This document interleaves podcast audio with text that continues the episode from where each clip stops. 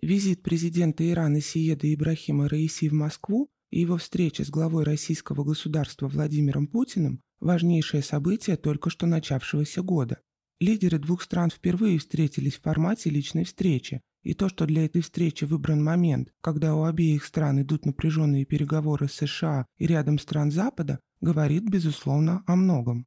Необходимо также учитывать, что президенты Ирана не часто покидают свою страну, а для Ибрахима Раиси в качестве президента этот зарубежный визит и вовсе является первым. Интересно, что при всей очевидной значимости состоявшегося диалога между лидерами, информации о содержании их разговоров в СМИ попало немного.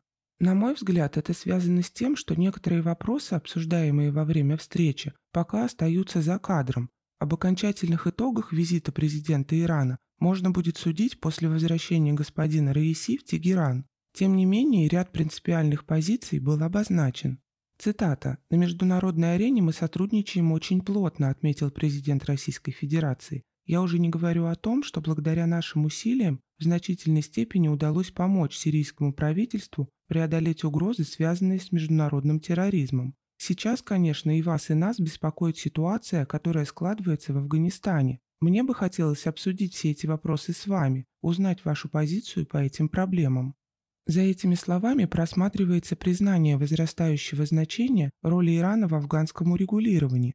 Напомним, накануне визита именно в Тегеране прошли переговоры представителей талибов и оппозиции из Фронта национального сопротивления, что стало первым реальным шагом к созданию инклюзивного правительства.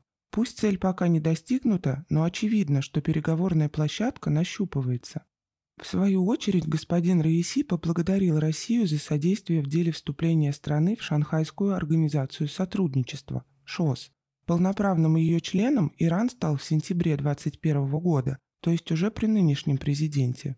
Безусловно, нынешнюю московскую встречу следует рассматривать в контексте большой евразийской геополитики.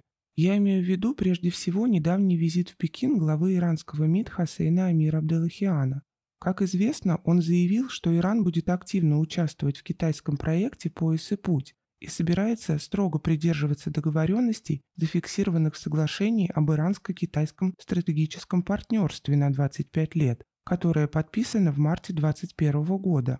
Интересно, что подробности этого документа, а именно дорожная карта к нему, до сих пор остаются непубличными. В столь быстром сближении Ирана с Китаем многие аналитики видят попытку официального Тегерана оказать психологическое давление на Запад в ходе сложных переговоров в Вене по так называемой иранской ядерной сделке, отказ от военной ядерной программы в обмен на снятие санкций. В этом смысле весьма показательно то, что во время своей беседы с российским президентом иранский лидер напомнил о ранее выраженном желании заключить с Российской Федерацией договор, аналогичный соглашению с КНР. Мы передали нашим российским коллегам документ о стратегическом сотрудничестве между двумя странами, который может определить перспективу как минимум на 20 лет, сказал Ибрахим Раиси. Логично предположить, что и к этому предложению, на которое в Тегеране ждут ответа, прилагаются свои дорожные карты.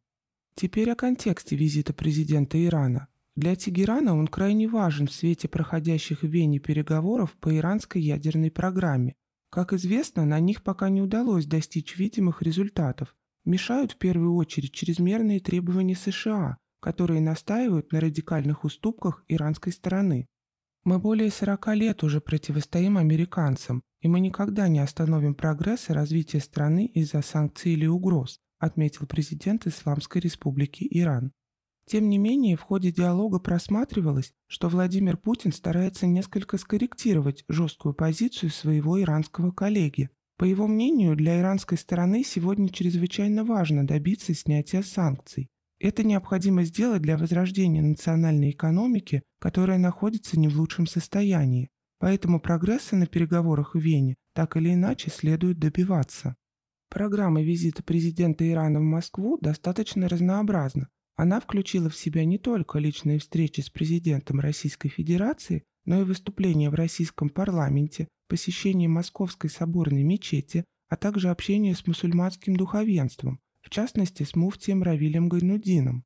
Полагаю, что российским депутатам надолго запомнятся поздравления с наступившим Новым годом и Рождеством Христовым президента Исламской Республики Иран, прозвучавшие из думской трибуны.